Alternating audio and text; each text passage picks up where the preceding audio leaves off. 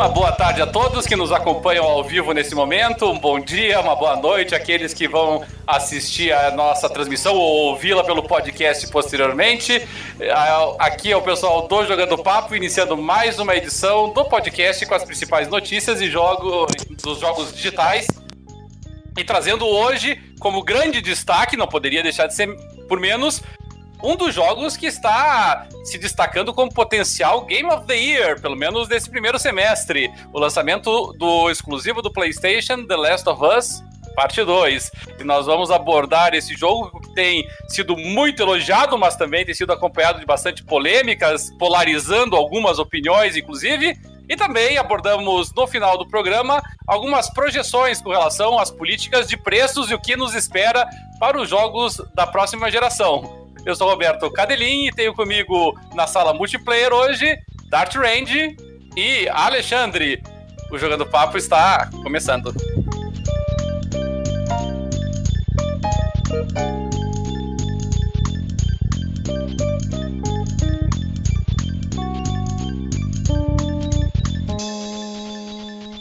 E é isso aí, meus amigos. Estamos iniciando mais uma edição do Jogando Papo, o podcast e videocast, onde não basta jogar, é preciso debater. E hoje comigo aqui estão o Alexandre, Assassin Monk, Randolfo, Dart Range, para nós tratarmos do que é a sensação do momento, o jogo The Last of Us Parte 2, e sem maiores enrolações, eu já passo a palavra para o Alexandre, Alexandre que jogou recentemente, é um dos dos membros aí do, do fã-clube do Last of Us, aprovou bastante o novo jogo.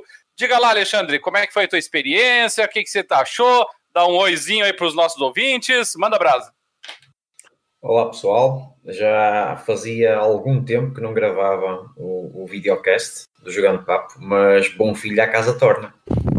E platinei o The Last of Us Part 2 há cerca de uma hora, é o meu New Game Plus. E eu queria escrever uma review porque acho sempre mais fácil em texto um, analisar o jogo. Uh, e sem spoilers uh, vou tentar explicar o porquê que eu acho uh, para já o jogo do ano facilmente. É, é talvez o Cyberpunk consiga hum, fazer aqui algum estrago, mas The Last of Us Part 2 é uma obra de arte uh, imperfeita, não é um 10, tem alguns problemas que vêm do 1, uh, eh, provavelmente vêm do motor de jogo do 1, uh, hum, um pouco melhorados, em termos de jogabilidade, mas não é uma jogabilidade perfeita. Porque a Naughty Dog não é forte em termos de jogabilidade, ela é forte em termos de enredo. E é aí que o jogo brilha. E eu atrevo-me a dizer que já não estamos perante um videojogo, estamos perante um é entretenimento interativo. Já, já, já passamos a fasquia de videojogo. Ele apresenta-nos uma história muito bem elaborada. É uma história que não segue uma linha cronológica, ou seja, ele, ele, ele, ele brinca com a cronologia de, de, das situações, anda para a frente e para trás no tempo. E sempre que isso acontece em qualquer obra, é sempre muito perigoso, porque hum, facilmente nos retira da imersão, de, da experiência. E no caso do videojogo, e sendo um videojogo longo e, e com muitas coisas para, para procurar, com artefactos e aquelas cartas de jogar da, da Ellie e assim, um, de repente o jogador pode chegar a um momento que diz: Espera, mas isto aconteceu quando? Quando há ali um salto. No entanto, em termos de enredo, os, uh, os saltos cronológicos são muito bons para uh, um maior impacto das cutscenes. As cutscenes são muito, muito, muito bem feitas e muito impactantes. justamente por causa da cronologia não ser uma linha seguida. Um, não é uma história de violência, como alguns críticos apontaram. Uh, é até uma crítica um pouco absurda, uh, porque de todos os jogos da Naughty Dog, este é o único que nos dá quase sempre uma hipótese de não violência, de fugir ao combate. E eu, eu, eu, eu quase me atrevo a dizer que os críticos de videojogos, neste momento, são influenciáveis via saturação das cores dos videojogos. Ou seja, se o jogo tem as cores saturadas, é super divertido, mesmo que sejamos um Nathan Drake a matar 557 mil inimigos. Mas se as cores sofrem, não sofrem saturação, se são umas cores mais pálidas, se o jogo é mais realista, de repente é um jogo violento. não consigo de todo compreender essa crítica. O jogo, a história deste jogo não tem nada a ver com violência. É uma história de obsessão. E o quanto nos custa nós sermos uma pessoa obcecada. E quando somos, essa obsessão vai nos custar tudo. Essa é a história do The Last of Us. É uma história onde não há redenção do personagem um, e, e, há, e há destruição total de nós.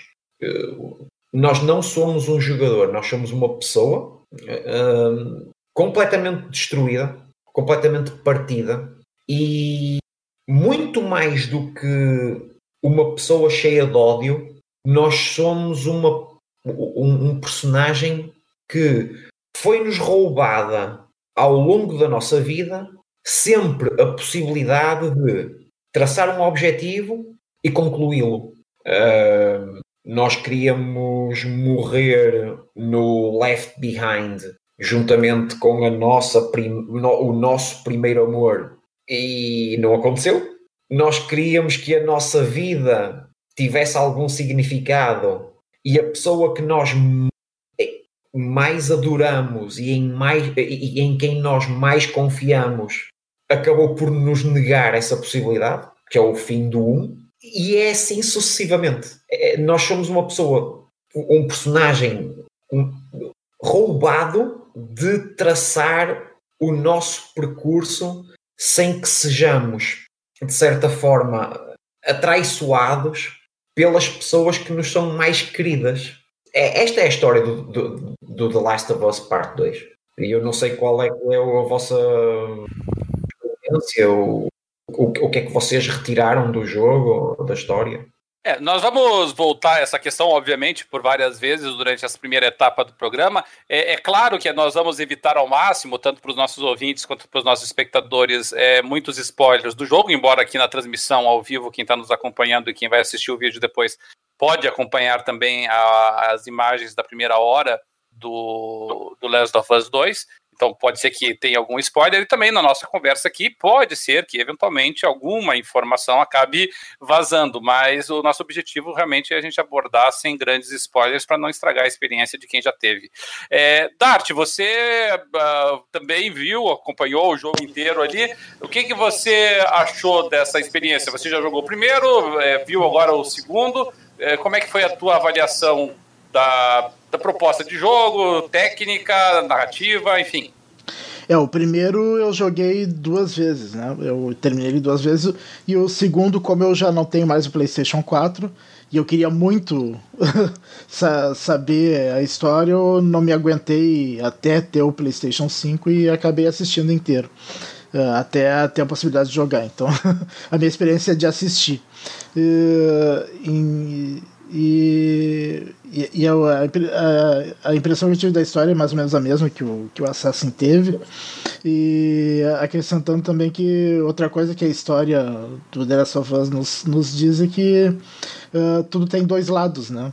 Que o, uh, não existe vilão e, e, e mocinho. Uh, o que é vilão pra gente, é o, pro, pro outro lado é o mocinho, e, e vice-versa. Então, sempre tem dois.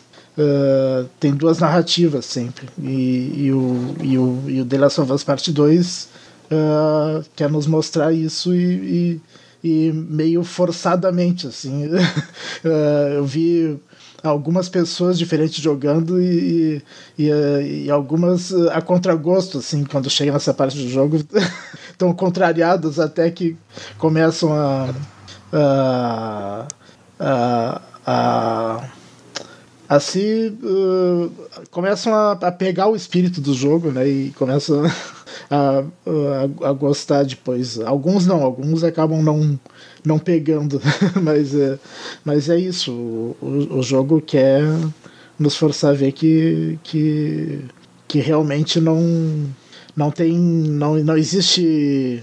Não existe mocinho, nada, nada é preto e branco, né?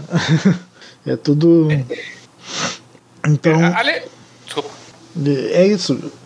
E o. Mas, é, mas realmente assistindo é uma experiência fantástica, jogando deve ser mais ainda. É, é sensacional a narrativa do jogo. É, Alexandre, o primeiro Last of Us, ele foi. Ele foi um jogo de furtividade, até podemos dizer meio clássico nesse sentido. É, era um jogo em que você basicamente alternava as cenas de convivência entre os dois sobreviventes e, e cenas de furtividade, na qual, assim, rigorosamente, se você fosse identificado, né, fosse localizado pelos uh, adversários, uh, o jogo era meio inclemente. Você praticamente tinha que refazê-lo, né? Tinha poucas oportunidades de você ir para o combate e conseguir uh, sobreviver a ele. A não ser que a proposta da fase fosse precisamente essa, como ocorria em alguns casos. É, né, nesse novo título, uh, esse componente de furtividade, que, que é um componente também que divide opiniões, né? Tem gente que adora jogos do gênero, como Metal Gear Solid, é, é, para citar o exemplo mais famoso de todos. É, mas no Last of Us 2, ele está presente fortemente? Está menos? Está mais? Como é que está a tua avaliação disso? Olha, no 1, nós tínhamos aquele esquema clássico de dificuldade. E eu joguei em Grounded, que é abaixo de Survivor, uh, que é o segundo mais difícil. Uh, de facto, nós tínhamos de utilizar o, o, stealth o, o, tempo inteiro, porque os recursos eram mínimos uh, e, e os inimigos tinham retiravam muita energia ao, ao personagem. Neste, eh, não existe dificuldade, existe parâmetros que nós a qualquer momento podemos nivelar, sei lá, nós podemos uh, deixar os inimigos super inteligentes que nos flanqueiam, um, eh, que vêm pela de cima para baixo, uh, em que nós não nos conseguimos esconder, ou então inimigos completamente aliados de tudo. Uh, que nós passamos ao lado deles, fazemos chauzinho e eles não nos veem. Um, os nossos aliados uh, também podem ser extremamente violentos ou também completamente aliados do combate, que apenas se escondem, uh, não, não nos ajudam em nada. Uh, em termos de recursos, também podemos uh, nivelar o jogo para apanhar muitos recursos ou menos. O meu conselho é o, o jogo, conforme ele está em, em default, é colocar o inimigo um, um, um tracinho mais violento, os nossos aliados completamente violentos e os recursos um tracinho abaixo, porque durante o jogo eu, comparativamente com o primeiro, eu acho que nós temos recursos a mais. O jogo dá-nos recursos a mais. Foi a, a, minha sensação. Mas eu gosto de jogar com stealth. Uhum. Então eu não uso muita munição, eu, eu não uso muita bomba, não uso muitos recursos. E nisso, o jogo, e, e, e conforme a, a, tua, a tua questão, o jogo melhorou em termos de stealth imenso. Entendi. No, é... no entanto, um, e, e, essa é a crítica maior que eu faço ao jogo, não consigo compreender como é que em 2020 as mecânicas de jogo, de, de controlar o, o, o, personagem, não são tão boas como um produto feito em 2015 chamado Metal Gear 5. É, é algo que eu fico um pouco triste mas provavelmente é problema do motor de jogo da Naughty Dog. Um, por exemplo, eu, eu, dou um exemplo muito claro, e até era para fazer um vídeo um, e, e, publicar via PlayStation 4. Eu tentei, como personagem, fazer um sprint e dar um pequeno salto de, um, é, é de uma varanda para a outra, de, um, de uma casa. Eu fiz aquele salto e falhei aquele salto umas oito vezes uh, ao ponto do personagem ter uma frase já pré-programada em que ela diz assim: Ainda bem que não estava ninguém aqui para ver isto.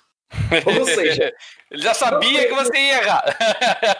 é a própria Naughty Dog a fazer piada da própria incapacidade de fazer uma boa mecânica de salto.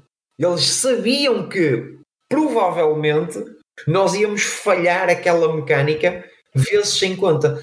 Isso é um, é, é um pouco estranho. É, é, é pegar em jogos como o Tomb Raider 2, que é pináculo da jogabilidade para mim, e depois irmos para o 3 e a Lara Croft falhar os saltos.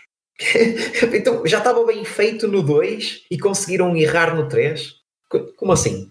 É? é, é, é, muito estranho, eh, sei lá, se nós estivermos deitados, em, ainda em, eh, em, na questão do stealth, nós estamos deitados, estamos escondidos e estamos deitados num ponto mais elevado no mapa. E um dos inimigos tenta subir para esse mesmo local. Porque é que nós temos que nos levantar para combater corpo a corpo com aquele inimigo e acabar por o esfaquear, por exemplo, na carótida. A cabeça dele, a determinado momento, esteve ao nível das nossas mãos quando nós estávamos deitados. Era só fazer o gesto. Porque é que esse gesto não, não, é, não é possível? Não é?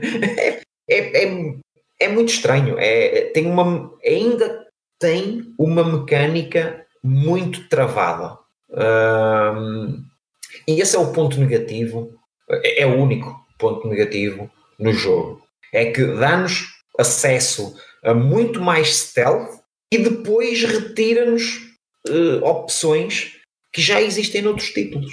Um, não dar para esconder o, o, o, inimigo que acabamos de matar. Uh, como assim? não, não, não faz sentido o jogo convidar-nos o tempo todo para ou fugir ou sermos ninjas e depois deixarmos um corpo no meio do chão. Uh, não. O Hitman faz isso desde 2000 e. 2000? Sei lá. É, é, é, é bastante estranho. E são estas coisas que, que, que, que não. Eu não consigo dar nota máxima ao jogo por causa disso.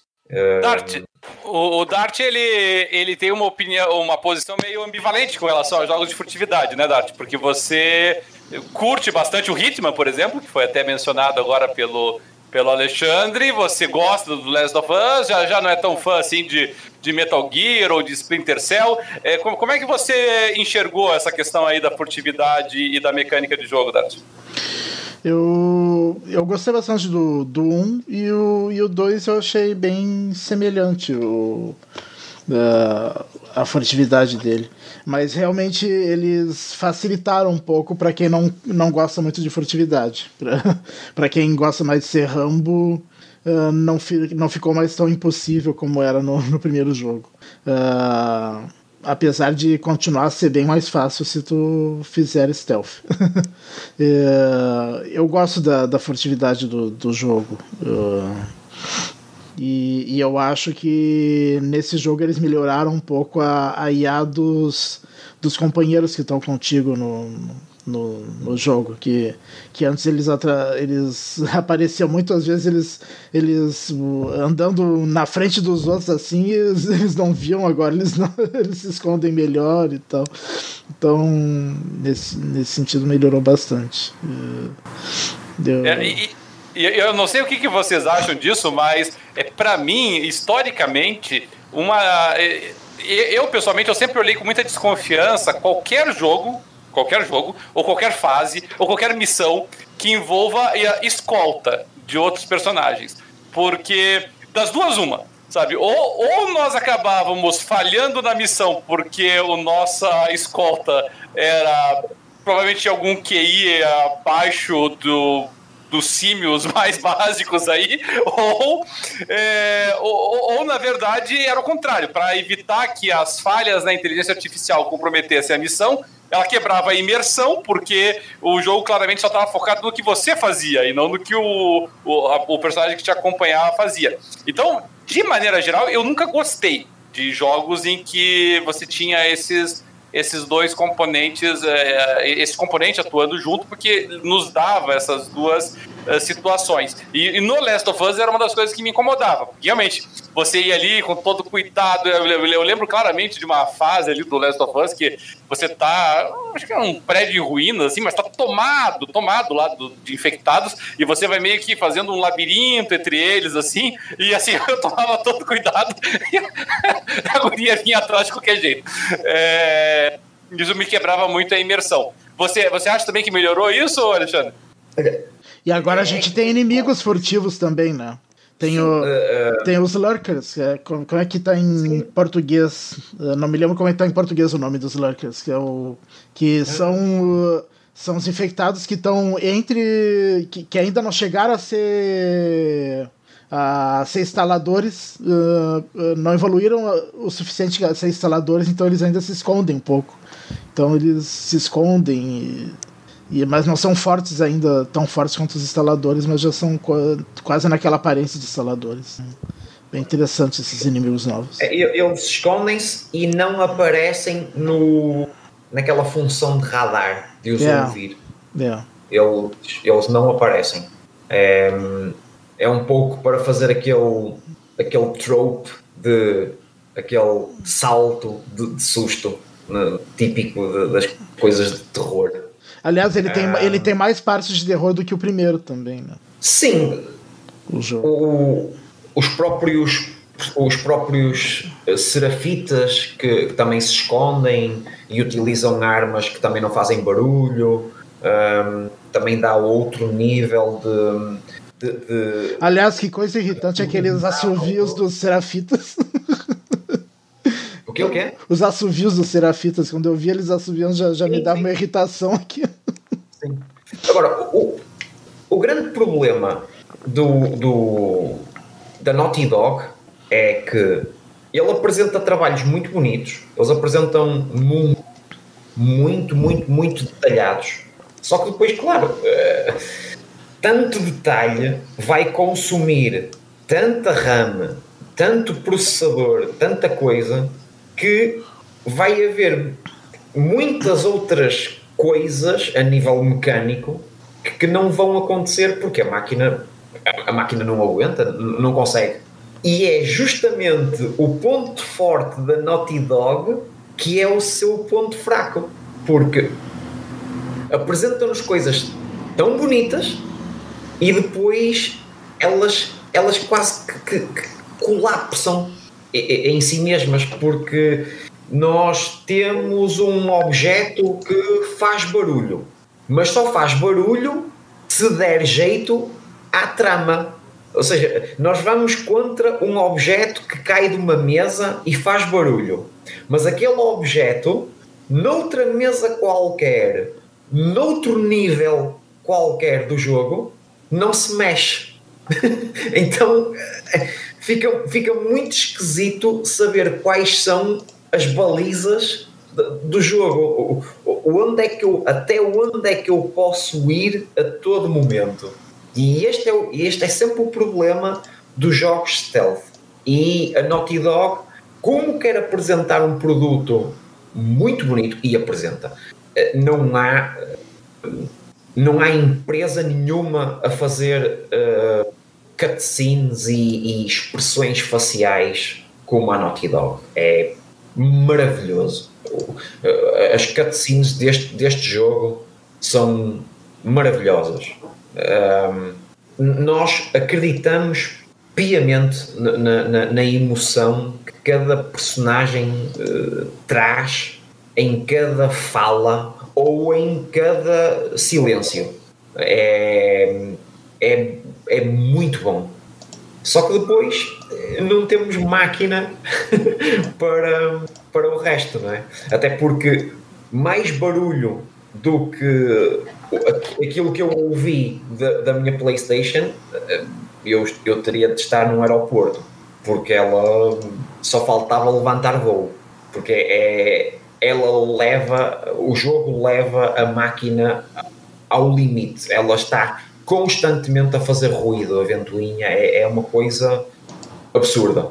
É, Dart, você sempre foi um crítico dos jogos, por exemplo, do Kojima, porque você apontava que os jogos do Kojima tinham CGs muito longas, né, que às vezes quebravam um pouco o ritmo do, do, do jogo. É, pode ser impressão falsa minha, mas a impressão que eu tenho é que o Last of Us 2 está com CGs bem mais longas do que o anterior, não? Na verdade, eu, não, eu, nunca critiquei tanto assim as, as CGs do Kojima, eu, eu gosto até. Eu, eu, eu, vou, eu vou puxar, eu vou puxar nossos programas antigos na próxima não, edição lá. Não, eu, não, eu faço gozação, mas, uh, mas eu gostava até. Eu fazia gozação porque todo mundo faz, mas eu, mas eu, eu não, não acho ruim, não. Uh, mas realmente são, são longas demais ele exagera um pouco, mas, mas no geral achavam boni achavam bonitas até as CGs. Uh, ah, mas uh, eu não acho longas não as CGs do The Last of Us 2, eu acho que são de bom tamanho, não. Acho... Elas não são longas porque existe sempre uma, uma troca, uma troca entre personagens, um, um, há sempre um diálogo, há sempre um porquê daquela frase e, e, um porquê da resposta por via do é. silêncio ou por via de outra frase. Enquanto que o problema do Kojima é o problema típico das obras japonesas. É aquela contemplação. Sim, é. São 10 segundos a olhar para um raio de sol entre duas folhas e depois o personagem está ali a debater a filosofia da, chuva de primavera e é insuportável. É? é, o problema do Kojima, e eu estou sempre a dizer isto, eu adoro Kojima, mas o problema do Kojima é não ter uma trela, não ter alguém que o puxe diga assim: olha, menos, menos, tá? Estás a ver esta meia hora de cutscene? Faz isto em 10 minutos. É, eu acho que é bem na medida o The Last of Us Part 2, as cutscenes. Eu acho que não, não é nem de mais nem de menos. E é engraçado trazerem o Kojima para o barulho porque eu começo a, pensar seriamente que o jogo perfeito seria a, uma fusão entre Kojima e Neil Druckmann, os dois a trabalhar em conjunto. Porque um é muito bom na trama e o outro é muito bom nas mecânicas. É, e, e, essa é uma opinião polêmica, e aqui a gente tem que abordar talvez a grande polêmica envolvendo aqui o Last of Us Parte 2, que é o fato de que ele está polarizando bastante opiniões, não é? Vamos pegar como exemplo uh, o, o, próprio Metacritic. Né? O Metacritic dos críticos oficiais do Last of Us 2 é altíssimo, é 94, é, é é número, é avaliação de Game of the Year. E aí você vai pro score de usuários e tá nota 5, e já teve menor, já teve 3.7, aqui o Metacritic temos em tempos quando começa essa essa polarização ele começa a dar uma tesourada em algumas das críticas é, é, dos usuários, mas se a gente pegar, por exemplo, o, os números das críticas dos usuários, nós veremos ali no Metacritic que existem 25 mil críticas positivas, notas 9, 10, e 32 mil críticas negativas, nota 0, 1, 2, e apenas 2 mil intermediárias, né? Então mostra uma polarização muito forte. E, e, e não dá nem pra gente dizer que essa polarização decorre, como acontecia há uns 10 anos atrás, sempre que saía um exclusivo, ficava essa polarização, porque isso nos últimos tempos já não tem ocorrido. Vou dar um exemplo do próprio PlayStation 4. O, o God of War tem nota 9.4 da avaliação dos críticos e 9.1 dos usuários, né? Então, dentro da, de uma variação perfeitamente razoável. Mas Agora, será, que não, mas será que não é porque já faz um tempo que ele foi que ele foi lançado e deu tempo de diluir esse efeito? Poderia, tinha, que ver na, tinha que ver na época que foi lançado o jogo, né? Não sei, eu não me lembro. Não, mas é que essa, essa diluição não ocorre. Só pra você ter uma ideia, Dart, o, o God of War, ele tem 3 mil avaliações positivas de usuários, tá? Bem, bem menos do que Last of Us 2, né? E, e só 160 negativas, assim, é hum. absolutamente desproporcional a quantidade de avaliações positivas com relação às avaliações negativas. E, e, e o, o, o Last of Us 2, ele polarizou, e, e, essa polarização acabou refletindo até na quantidade de usuários que se manifestam no Metacritic. Porque você vê, o, tudo bem, o Last of Us 2 vendeu muito, então é claro que teria mais manifestações, mas você vê, são 50 mil usuários dando nota pro Last of Us 2 no Metacritic, e enquanto o God of War foram 3.500. E nós estamos falando de jogo do ano, é, jogo da geração pro Jogando Papo Awards, e, e jogo do ano quando foi lançado. Então, é, é, é, me parece óbvio que é um jogo que está despertando emoções, digamos assim, sabe? As pessoas é, têm se disposto a ir manifestar e vocalizar a sua opinião, e, e, as opiniões estão sendo, as que estão sendo vocalizadas, pelo menos verbalizadas ou colocadas por escrito, uh, estão sendo negativas na sua maior parte, né? Isso que impressiona uh, para esse jogo. Alexandre, você suponho já deve ter visto algumas dessas críticas negativas, né? Você, obviamente, pela tua manifestação, está no lado do pessoal das críticas positivas, mas é, como é que você enxerga essa avalanche de reações é, negativas é, por parte dos usuários, ou de parte dos usuários? É simples. Covid-19. o pessoal tem isolamento. Os, os nerds imaturos, chatos e imbecis estão desocupados. E como estão desocupados, têm tempo útil para escrever estupidez e, e, e, dar nas vistas e querer os seus 15 segundos de fama e não sei, não sei o que é que passa na cabeça das pessoas. Ah, importa muito mais críticas de pessoas que eu ouço semanalmente e vejo semanalmente e são críticas negativas que eu não consigo compreender do que este pseudo uh, pseudo massa crítica de nerds que na verdade não detestam o videojogo. Eles todos ou compraram ou fizeram como o Dart, assistiram e ficaram vidrados com o jogo o tempo todo e depois decidiram fazer esta palermice. Não, não tem outro nome. Sabe o que, é que eu acho também que, que causou polêmica?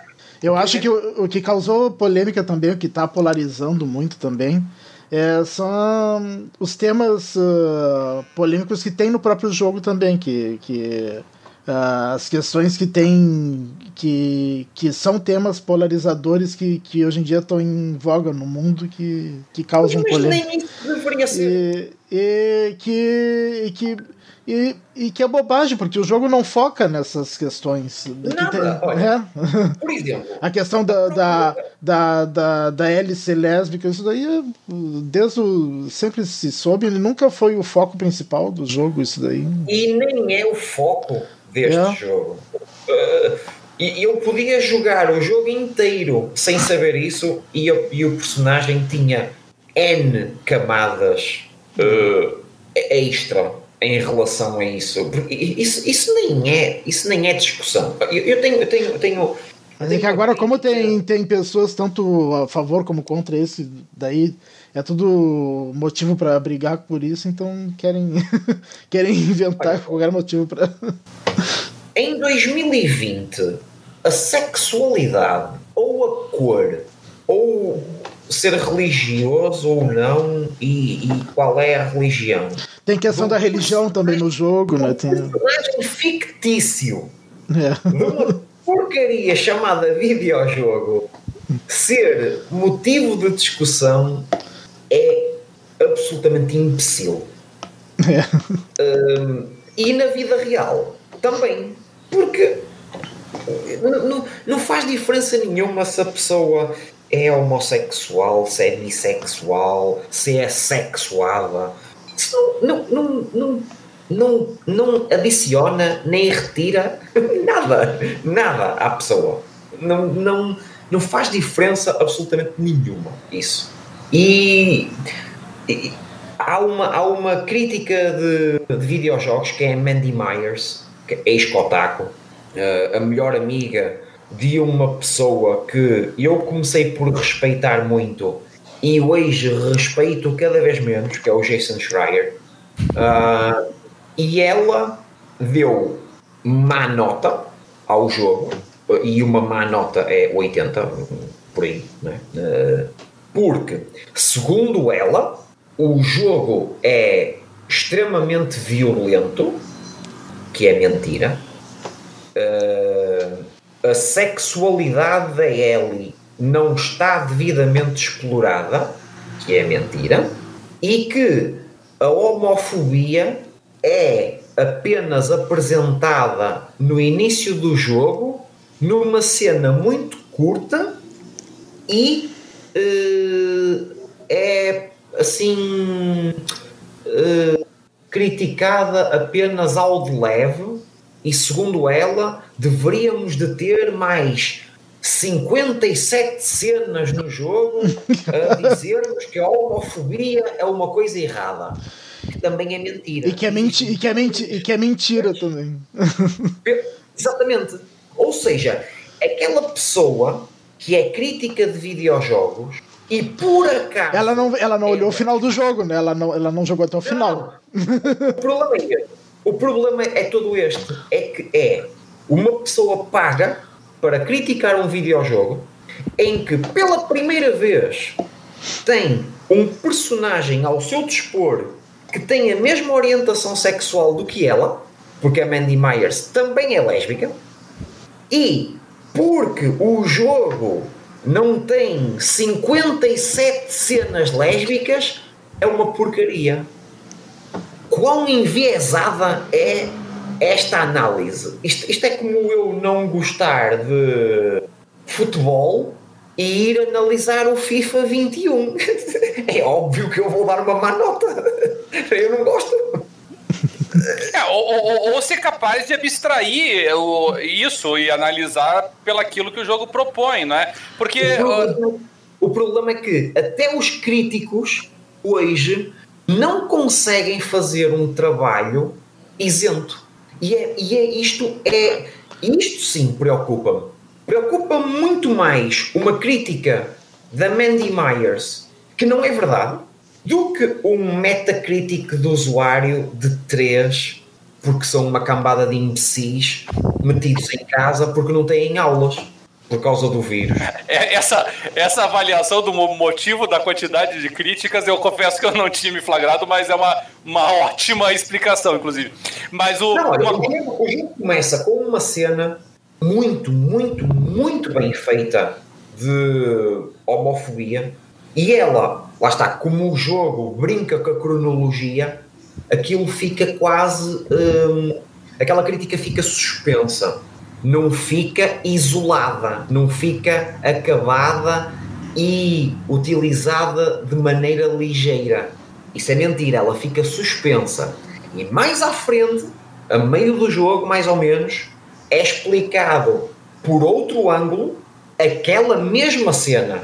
E depois, quase no fim do jogo, num outro ângulo, é outra vez utilizada essa cena. E de facto, está errado. homofobia é uma coisa estúpida. Uh, é, é uma coisa errada. É uma coisa que tenta desvalorizar uma pessoa num tópico que não tem nem valorização nem desvalorização. É, é só um pormenor da pessoa. Não, não, isto é como de repente.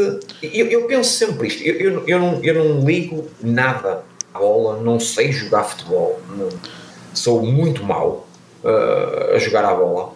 Mas eu tenho a certeza que, se por exemplo o Cristiano Ronaldo se assumisse gay, as mesmas pessoas que o acham o melhor do mundo iam dizer mal dele. Isto não é estranho? Ou, então criticá-lo porque ele não falou da sua sexualidade 57 vezes ao longo de 5 anos. O que é que isso tem a ver para o tema? Não. E não é um jogo violento. Ele simplesmente não glamoriza a morte. O jogo prova-nos o tempo inteiro de que não há uh, glamour, não há. Uh, é. Não há. Não há um heroísmo em tirar, né?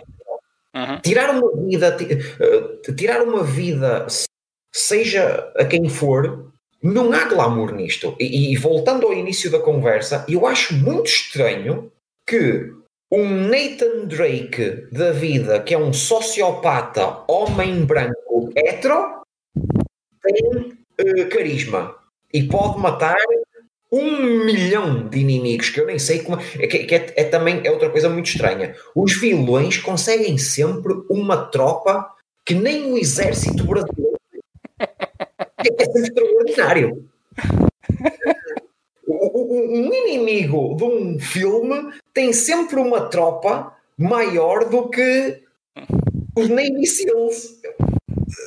É, é sempre muito estranho. Mas aí está tudo bem. Ah, e um pormenor. Nós, para avançarmos na história, temos que matar com esse homem branco hetero, com carisma. Nós, para avançarmos na história, temos que utilizar esse personagem e matar ao longo do caminho 57 mil inimigos e temos um troféu para 500 headshots. Uh, 500 headshots com mira telescópica. 500 headshots enquanto estamos pendurados por uma mão e a utilizar uma fisga. Uh, no entanto, um jogo que quase, quase. Eu, eu lembro-me de. Eu joguei. Atenção, que eu acabei o The Last of Us Part 2 duas vezes. Por isso, eu sei o caminho de cor. O The Last of Us Part 2 só tem, salvo erro, cinco situações em que nós temos de matar. O resto das situações nós podemos pura e simplesmente fugir. E são situações de extrema violência contra nós. Ora, na vida real, se alguém me tentar matar, eu não vejo glamour nenhum em tirar uma vida. Mas em princípio eu não quero morrer. Dá-me jeito estar vivo. Dá jeito, não é? Respirar. Então, se calhar, eu vou matar a pessoa que me quer matar a mim. Se eu não tiver outra hipótese, eu vou fazê-lo. Agora, é um jogo que nos dá a opção, quase sempre, de não o fazer. E as vezes em que temos de o fazer são situações absolutamente limites. Então, sim, a morte é necessária para preservar a nossa vida.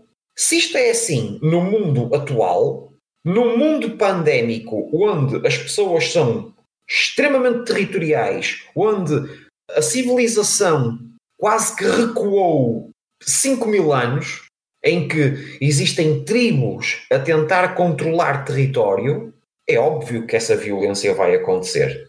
E é óbvio que essa violência vai ser necessária. Porque nós não sabemos mais. A mesma Mandy Myers começa a crítica dela no Kotaku a dizer nós somos muito melhores do que o Neil uh, uh, acha que nós somos. a sério? Ela viu as notícias por acaso estes últimos meses? Uma manifestação do George Floyd em 10 minutos transformou-se em atos de vandalismo contra pessoas que estavam a trabalhar em lojas que não tinham nada a ver com aquilo.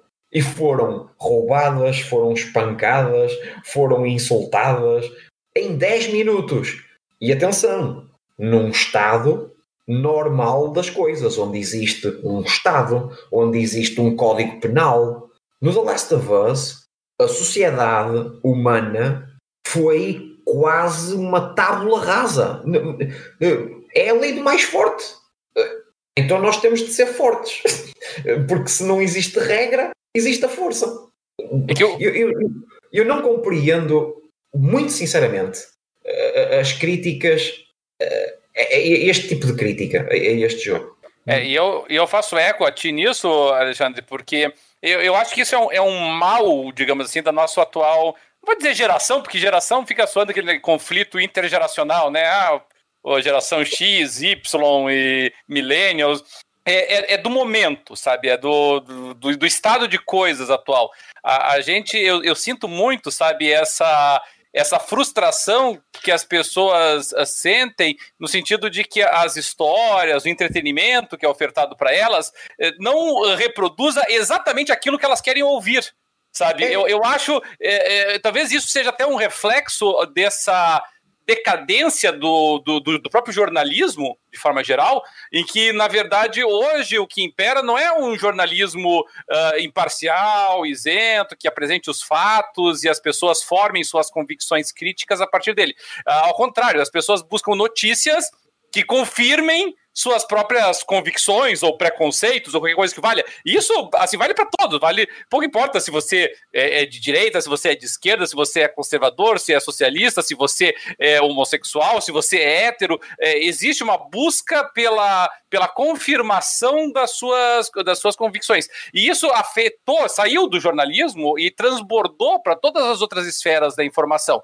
Ela, ele atingiu o, o, os jogos ele atingiu os livros, ele atingiu revistas, ele atingiu é, seriados de televisão, e aí todo mundo quer é, uma história para chamar de sua. Ele quer que a história seja exatamente como ele teria escrito se ele tivesse sido colocado naquele lugar, né? Então, e nós tivemos assim vários exemplos disso, né? Se nós pegamos ali Game of Thrones, veja a, a, a celeuma causada porque as pessoas não gostaram do, do, do, final, ou não gostaram de determinadas decisões de enredo. Então vai lá e escreva a tua história, meu. Faça uma fanfic tua, sei lá, sabe? Invente a tua história se você não gostou. Sabe, eu, eu, eu brinquei em algumas alguns fóruns, deve dizer, eu fico imaginando realmente é, é, Tolkien recebendo hate mail de fãs porque o Boromir morreu ou porque não tem um homossexual declarado na sua história ou não tem negros ou asiáticos ou qualquer coisa que valha. É, é veja, a gente quer transformar essas histórias num reflexo daquilo que nós gostaríamos. Isso não é um critério de avaliação. É, é isso que eu quero chegar. Você pode até não gostar, mas você não vai, você não pode transformar esse teu critério de avaliação puramente subjetivo numa avaliação que se pretenda, pelo menos, uma avaliação séria, né? Sabe, ah, eu não gostei que o personagem tal não fez isso, então o, o jogo é ruim. Não, meu amigo, talvez você me diga, olha, se eu tivesse escrito, eu teria feito isso. Ok, da próxima vez escreva. Porque, repara, é a mesma pessoa que criticava o Tomb Raider porque a Lara Croft tinha umas mamas muito grandes e não sei o que mais, hoje tem acesso a um personagem feminino forte, capaz, em que, na verdade, a sua sexualidade até nem interessa à dama, tem um corpo absolutamente normal e, mesmo assim, o Neil errou. É impossível satisfazer esta gente. É possível. Se mete uma Lara Croft com mamas, é porque tem mamas. Se tira as mamas e põe lésbica, é porque não dá muitos beijos. oh, gente. O Neil errou. Não, o Neil não errou. O Neil pegou numa caneta e numa folha e escreveu uma história. E doou-nos essa história. Ele não errou. É impossível haver aqui erro.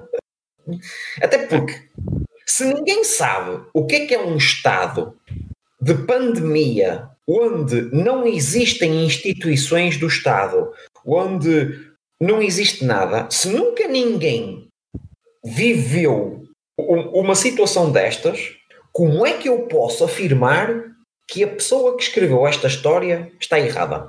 Isto é como o, o, o, o Neil deGrasse Tyson dizer-me assim: Olha, Alexandre, se entras num buraco negro, recebes um chocolate da Milka, vais viver feliz para sempre e instantaneamente estás num planeta onde é só árvores azuis. E eu dizer: Não, estás errado. E ele dizer: Porquê? Como é que sabes? Eu. E eu respondo: Eu não sei, mas sei que estás errado. mas não gostei. Não, não gostei desse teu cenário aí. É, essa aqui não é a verdade. Porquê? Não gostei porquê? Porque não acredito que isso seja verdade. Não acredito que haja árvores azuis e até nem gosto muito do chocolate da Milka.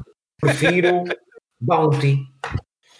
Oh, gente, o nerd é muito chato.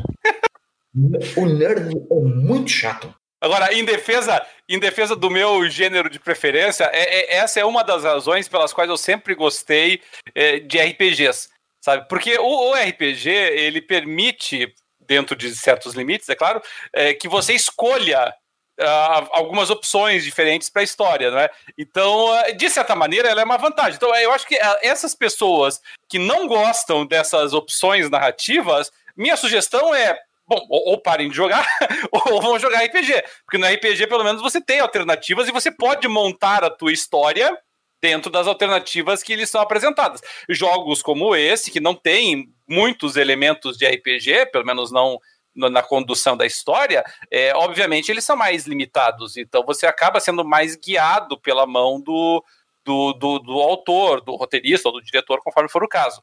É, é, é claro, e fique claro, não, é, não, não, eu não tiro a, a possibilidade, ela é concreta, de você fazer críticas de enredo. Tá, mas as críticas de enredo, elas têm que ser críticas é, é, que são pertinentes, não é crítica do tipo, é, eu não gosto disso ou eu não faria isso. Então, você analisa, você diz aqui, ó, eles estão colocando, vamos supor aqui um, um elemento Deus ex machina, sabe? Quer dizer, a história estava indo, estava indo, estava indo, e de repente surgiu uma informação do nada que mudou toda a história, isso é um recurso de enredo barato e tal.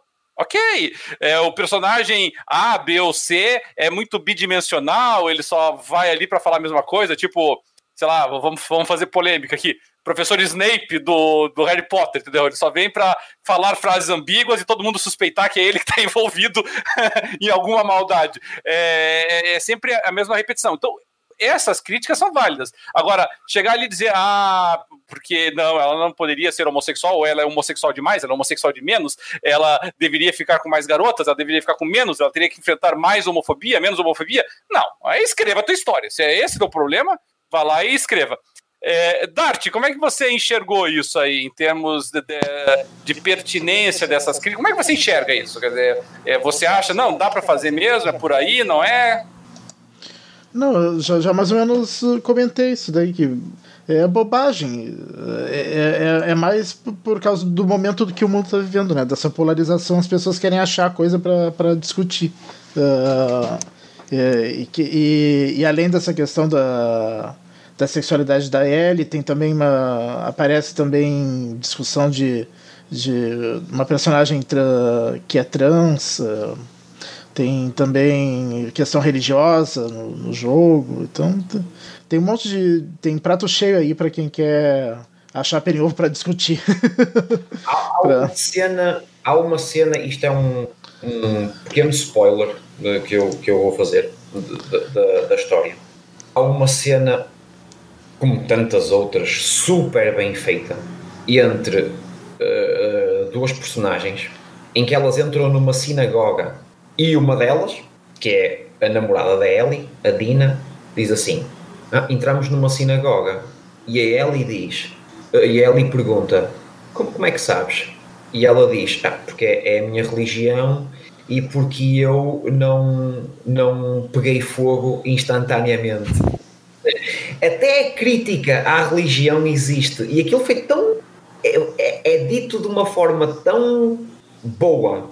Uh, a, atriz é fantástica que faz de Dina. Uh, como todas, como todas elas nesta obra são fantásticas. Temos a Ashley Birch, temos a, a Laura Bailey, enfim, o, o, casting deste, deste é, jogo. É, todo o elenco do jogo está tá excelente. O elenco é fabuloso, fabuloso. Uh, e, e uh, na sequência dessa, dessa frase, uh, ela, ela diz que encontramos o, a, a, Tora e a Ellie, que é uma pessoa completamente aliada da religião, pergunta o que é que é aquilo.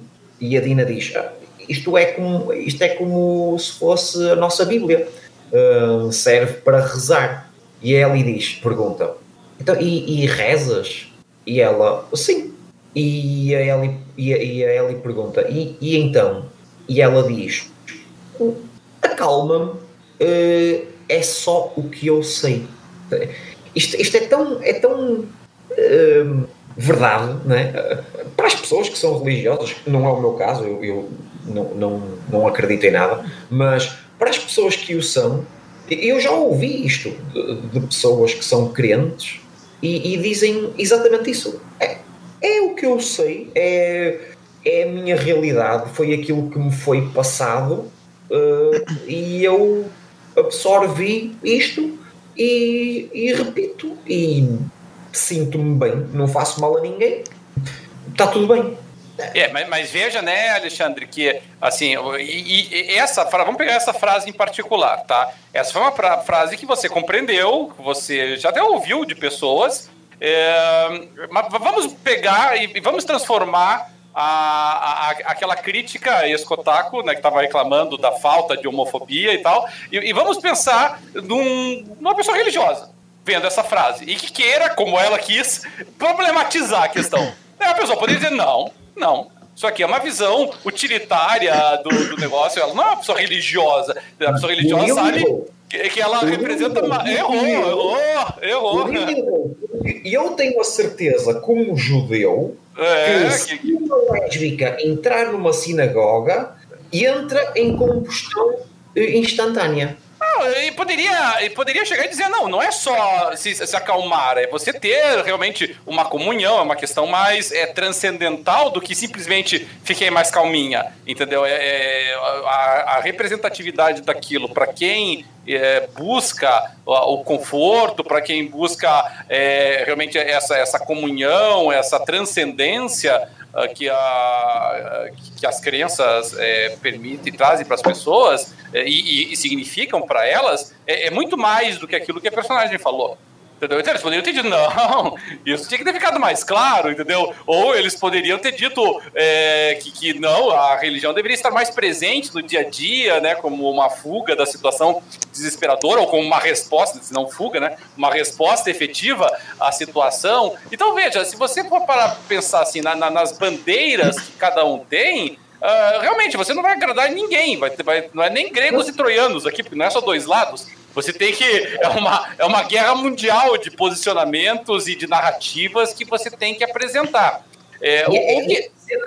Essa cena, desculpa, essa cena tem tantas camadas e tão, é, todas elas tão boas e tão bem feitas que aquela personagem que por acaso é lésbica, que por acaso é judia, que por acaso é crente, tem aquela crença, tem aquela religião, consegue perceber o absurdo na religião dela e mesmo assim reza. E tudo bem. Ela consegue perceber os limites da sua própria crença. E há aqui uma crítica. Olha, afinal, não, não, não morri em chamas. Ok, e, e, e, e, aquela crítica, aquela frase uh, é válida por si só. Não, não, não, não é preciso estar com mais. Problemati problematizar, né? Claro. Ficar batendo na mesma tecla né, o tempo todo. Toda a já... gente entendeu aquela frase. É. Você já, você já apresentou o problema, você não precisa ficar é, reiterando, esfregando na cara das pessoas, ó, oh, veja, de novo, e de novo, e de novo. E toda vez agora que ela passar por qualquer símbolo que remotamente possa ser religioso, dá-lhe de novo, entendeu? Sabe, vai passar numa casa, não, aqui na época lá em que morreram os primogênitos, nós tínhamos que colocar é, um símbolo, aí a gente passou a botar a menorá, qual é, entendeu? Você tem que para, porque isso não existe no dia a dia. Eu, eu, eu não faço um, um Sei lá, vocês os dois vêm ao Porto e eu acolho-vos aqui em casa uh, e vamos fazer um, um city tour pel, pel, pela minha cidade. Eu, cada vez que passar por uma igreja, eu não vou ter a conversa de. Ah, estão a ver? Ah, olha que dinheiro mal gasto. Ah, mais uma porcaria de uma cruz. Esta conversa não vai existir pode existir a conversa de como existiu ainda agora, eu não acredito, e, e, e essa frase ela sumariza a discussão. Eu não preciso de estar constantemente a dizer: Ó, oh, atenção que eu sou ateu, ó, oh, oh, oh, Randolph, tu esqueceste de um pormenor, eu sou ateu. Exatamente. Aquela, aquela repetição constante da mesma informação, de, de certa forma, chega a ser até ofensivo para quem tá jogando, porque ele tá dizendo assim, ó, você que não, não deve ter entendido ainda nas 10 vezes anteriores que eu mencionei isso, ó, esse personagem aqui é ateu, essa daqui é vegetariana, esse aqui é cristão, esse aqui é de direita, esse aqui é comunista, esse aqui é... Sabe? Pô, enche o saco, sabe? Cada vez que passa por uma igreja, eu sou o religioso do grupo, eu sou o ateu, eu sou não sei o quê. Não dá, né? Realmente não dá. E lá está, isso uh, assusta muito mais a crítica especializada uh, entrar por esse caminho. Uh, The Last of Us é um jogo violento. Não, não. Ele simplesmente não glamoriza a morte. A morte é uma coisa. Tirar uma vida é uma coisa feia. E vê-se na expressão da Ellie. Ela faz uma cara de nojo, de, de, de esforço, de. Uh, uh, não, não, ela não mata ninguém e.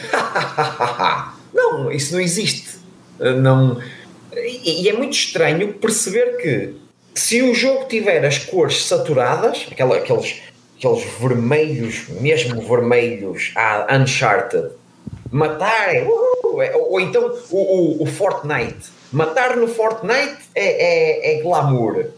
Mas jogar The Last of Us é um jogo violento quando nós conseguimos fazer basicamente o jogo todo sem praticamente matar ninguém. Isto é um pouco absurdo. Uh, pá, não, não, e, e assusta-me, assusta-me uh, genuinamente este tipo de crítica, este tipo de jornalismo. E acabei de me lembrar de uma série muito, muito boa que pega em notícias reais que aconteceram e depois fazem uma trama em volta de, de, daqueles acontecimentos. Que é uma série uh, tem o nome de Newsroom, que é de uma empresa muito fraquinha, que acho que vocês já ouviram falar, que é HBO. Aquela empresa que só faz sim, séries sim, fracas. Sim, sim, sim. Uh, Newsroom é muito boa essa série e é exatamente os dois primeiros episódios tocam fundamentalmente naquilo que tu disseste, que é será que nós conseguimos criar um conteúdo não para audiências, não para gente estúpida, polarizada, mas realmente um conteúdo sério, uh, honesto e ainda assim termos público? Será que é possível? Será que é possível hoje nós termos um público uh, informado, genuinamente informado, ou, ou, ou, é só circo, pão e circo? Yeah. Um, é uma é, série é uma... muito boa que eu aconselho ver.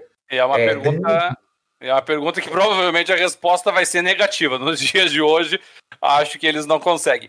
Mas nós, nós precisamos avançar aqui, porque nós já, já passamos até bastante do nosso horário aqui com relação a esse tema. E, e nós temos um outro tema muito importante para nós tratarmos, já que nós estamos na iminência da chegada da nova geração. Uh, que é o nosso bolso. Na verdade, estamos em período de pandemia, felizmente não uma pandemia de níveis apocalípticos que nem a do, do Last of Us, mas uma, mas uma pandemia que tem afetado bastante a economia de todos os países, não é só de um ou dois, mas de todas as, todas as nações afetadas. E, e é claro que isso traz uma preocupação para nós. Uh, dentro dos limites, não é a mais importante de todas, tem muitas preocupações mais importantes do que essa, mas para o nosso hobby, para nossa para nossa curtição aqui, é, acaba sendo preocupante e vazaram algumas informações aí, não só de especulações de preço de console, que nós já especulamos em outros programas, mas agora dos eh, jogos em si, do software. É, o que, que vocês podem me dizer a respeito aí, Dart e Alexandre? Fala, Dart. É, que saíram já em alguns lugares que provavelmente o preço padrão do, dos, dos jogos na próxima geração vai passar de 59 dólares para 69 dólares, né? Que esse preço de 59 dólares tá desde do, da geração do 360 e PlayStation 3 e provavelmente vai aumentar agora. Que antes da, dessa geração era 49, né? Aumentaram naquela geração e agora vai ter outro aumento. É, e essa é para nós aqui no Brasil, em especial, é uma, uma notícia preocupante, né? Porque nós, se nós fôssemos fazer a conversão pelo câmbio atual, ficaria estaríamos falando de jogos a preços proibitivos aí entre 350 a 400 reais.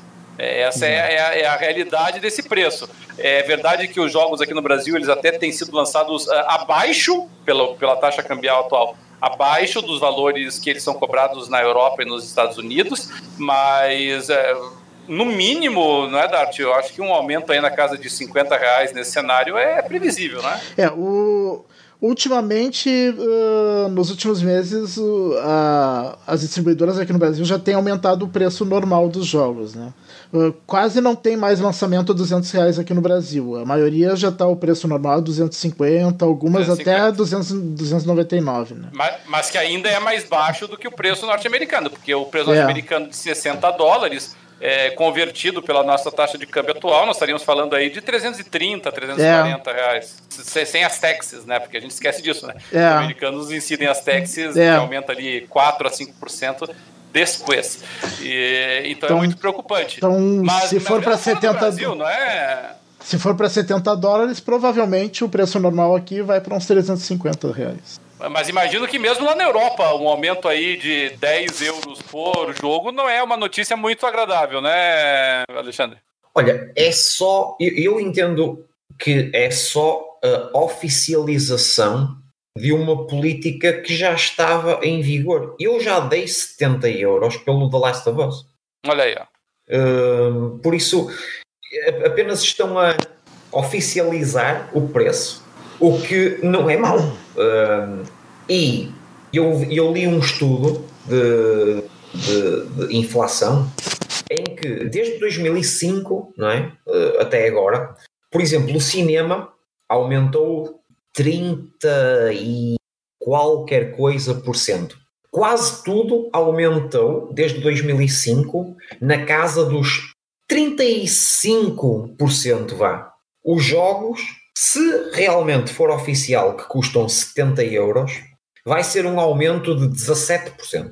Ou seja, nem sequer vai fazer face ao custo absurdo que hoje é a, a, fabricação, a, a, elaboração de um videojogo. Um, um videojogo como o The Last of Us Part 2, se calhar tinha que ser vendido para dar lucro, se calhar tinha que ser vendido a 80 e não a 70, porque pagar à empresa de motion capture e 57 mil desenvolvedores, uh, anos a fio com computadores ligados, a entregar-nos uma obra com esta qualidade, provavelmente 70 euros não estamos a pagar nada de transcendental. Agora, nós voltamos a ter o mesmo problema e eu já falei noutros episódios do Jogando Papo, que é a problemática mantém-se, que é o que é que é um jogo full? Porque as mesmas pessoas que hoje são contra, lá está, mais uma vez, são contra, os 70 euros, são as mesmas pessoas que gastaram 100 euros no Fortnite. E o Fortnite é grátis. Então, não estou a entender muito bem qual é que é o custo-benefício. Agora, se os 70 euros não exigirem um Season Pass, eu acho bem oficializarem este preço. Acho que é justo. É um produto que está desde 2005 uh, sem sofrer inflação. Por isso, eu acho que é justo, mesmo eu saindo prejudicado, não é? e, eu e, e, todos os outros, não é? saindo prejudicados, eu acho normal o aumento do preço. Agora, é preciso é saber se esses 70 euros acarretam um pagamento extra de 25 euros do Season Pass, mais 5 euros pela armadura dourada para o cavalo, mais 5 euros para o, o, o nível 3, porque saltamos do nível 2 para o nível 4. Uh, eh, voltamos à problemática do início, não é? E cada vez mais vale a pena uh, os serviços como Game Pass, Sem PlayStation dúvida. Now. É. Uh, e mesmo nesses serviços, o que é que vai ser um jogo equivalente a 70 euros dentro desse serviço? Pois é um segundo problema. É. Então é preciso uh, esperar para ver o que é que isto dá. Mas em termos de, de no vazio, um, em, em termos teóricos, eu acho que a oficialização deste preço é uma medida inteligente. É que o problema, Alexandre, é, isso quem nos acompanha aqui há, há muitos anos, os nossos espectadores e ouvintes aí mais, mais é, fiéis, né, mais, mais antigos, digamos assim, eles devem se lembrar que basicamente na passagem da geração do Xbox 360 para o Xbox One, a gente fez talvez a primeira vez esse alerta, e, e nós repetimos esse alerta em várias oportunidades, quase todos os anos ao longo dessa atual geração, de que o, o modelo de negócios da indústria, principalmente o modelo de negócios para a produção de jogos AAA, que nós costumamos chamar, ele, ele se tornou insustentável. E, e isso, isso, assim, a quantidade de pessoas que passaram a repetir, não porque nós dissemos, é claro, né? Mas a, a quantidade de, de pessoas uh, que começaram a replicar isso, recentemente a própria Sony falou isso. A Sony disse que não dá mais, sabe? E, e, e a verdade é, não dá mais. A gente está gastando, a gente começou assim numa, num, num inflacionamento do custo de produção desses jogos AAA que, que, que a condição de sucesso, a condição desses jogos de se pagarem é, era assim um, um sucesso tão estrondoso, assim, um volume de vendas tão grande que estava se tornando cada vez mais irreal. Porque você tem muitas plataformas concorrentes, e aqui eu não estou falando só de, de PlayStation, não estou falando só do Xbox, nem do Switch, eu estou falando dos próprios jogos entre si, estou falando de outras fontes de entretenimento com os jogos, porque, querendo ou não, você vai, vai é uma escolha, vou vou aderir ao Game Pass ou vou pagar o Netflix? Vou é, seguir a Amazon Prime ou vou pagar não sei o quê? Ou vou no cinema ou compro. É, é uma disputa, sabe? É uma disputa por pelos recursos finitos que nós temos. E, e realmente chegou um determinado momento que a indústria teve que parar.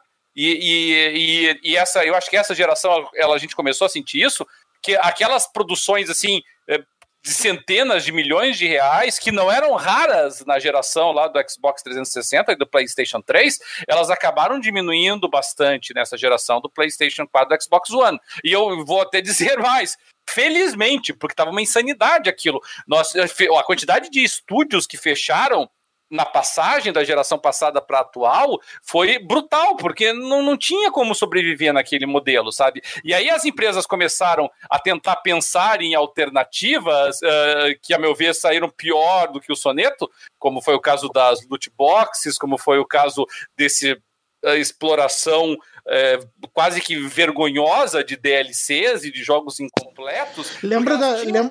Lembra na geração passada que eles criaram aquele código para ativar o multiplayer, que era para impedir os jogos usados? Que isso, isso. Eu não me lembro qual era o nome daquilo, que só podia usar uma vez, que daí, se tu vendia o jogo, a pessoa que comprasse teria que pagar para jogar, jogar o multiplayer, uma coisa assim. Exatamente, tinha que pagar é. um. comprar o um multiplayer apartado, né? Pra é. o código. É. É, veja, é uma, é uma situação assim. Eu entendo o desespero da indústria, mas ao mesmo tempo é, a própria indústria precisava colocar a mão na consciência e entender que talvez o caso seja não de cobrar mais, mas de gastar menos, sabe? Porque a verdade é, por mais que você diga, olha, aumentar em 17% está abaixo da inflação do período, e eu não estou questionando isso, tá?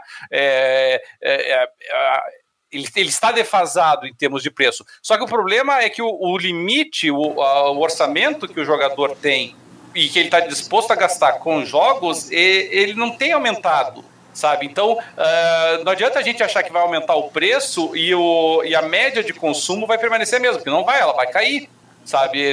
A gente olha que aqui no Brasil, por causa da, da nossa moeda, né, as, as margens de diferença são grandes, né? Aumenta 50, 70, 80 reais. E aí a gente olha lá para fora e a gente pensa assim: ah, aumentou só 10 dólares para eles, ou aumentou só 10 euros para ele. Mas é coisa pra caramba, não é pouca coisa, sabe? Você, nos Estados Unidos, coisas que têm uma diferença de preço de 30, 40 dólares entre si, é a diferença entre comprar ou não comprar, entre vender e não vender. Faz toda a diferença para o consumidor. E custar 10 dólares a mais é dinheiro, não é pouca, não é pouca coisa. Então, é, eu acho que esse vai ser o problema que a indústria vai enfrentar. E, e o Game Pass, eu achei que foi uma solução engenhosa para esse cenário, sabe? Mas engenhosa não para as grandes produções, engenhosa para permitir que você tenha produções é, racionais com orçamentos racionais dentro da nossa realidade atual e que a pessoa consiga obter o retorno dessa forma, né? O Game Pass jamais vai sustentar um jogo do tipo uh, do Red Dead Redemption, jamais vai sustentar um jogo tipo Call of, uh, Call of Duty, mas, mas ele vai sustentar, possivelmente, é, jogos é, como uh, Ace Combat, que eu estava jogando recentemente, vai sustentar alguns jogos como é, ou, ou, Hellblade, um bom exemplo, jogos como Celeste, entendeu? Para esses faz toda a diferença.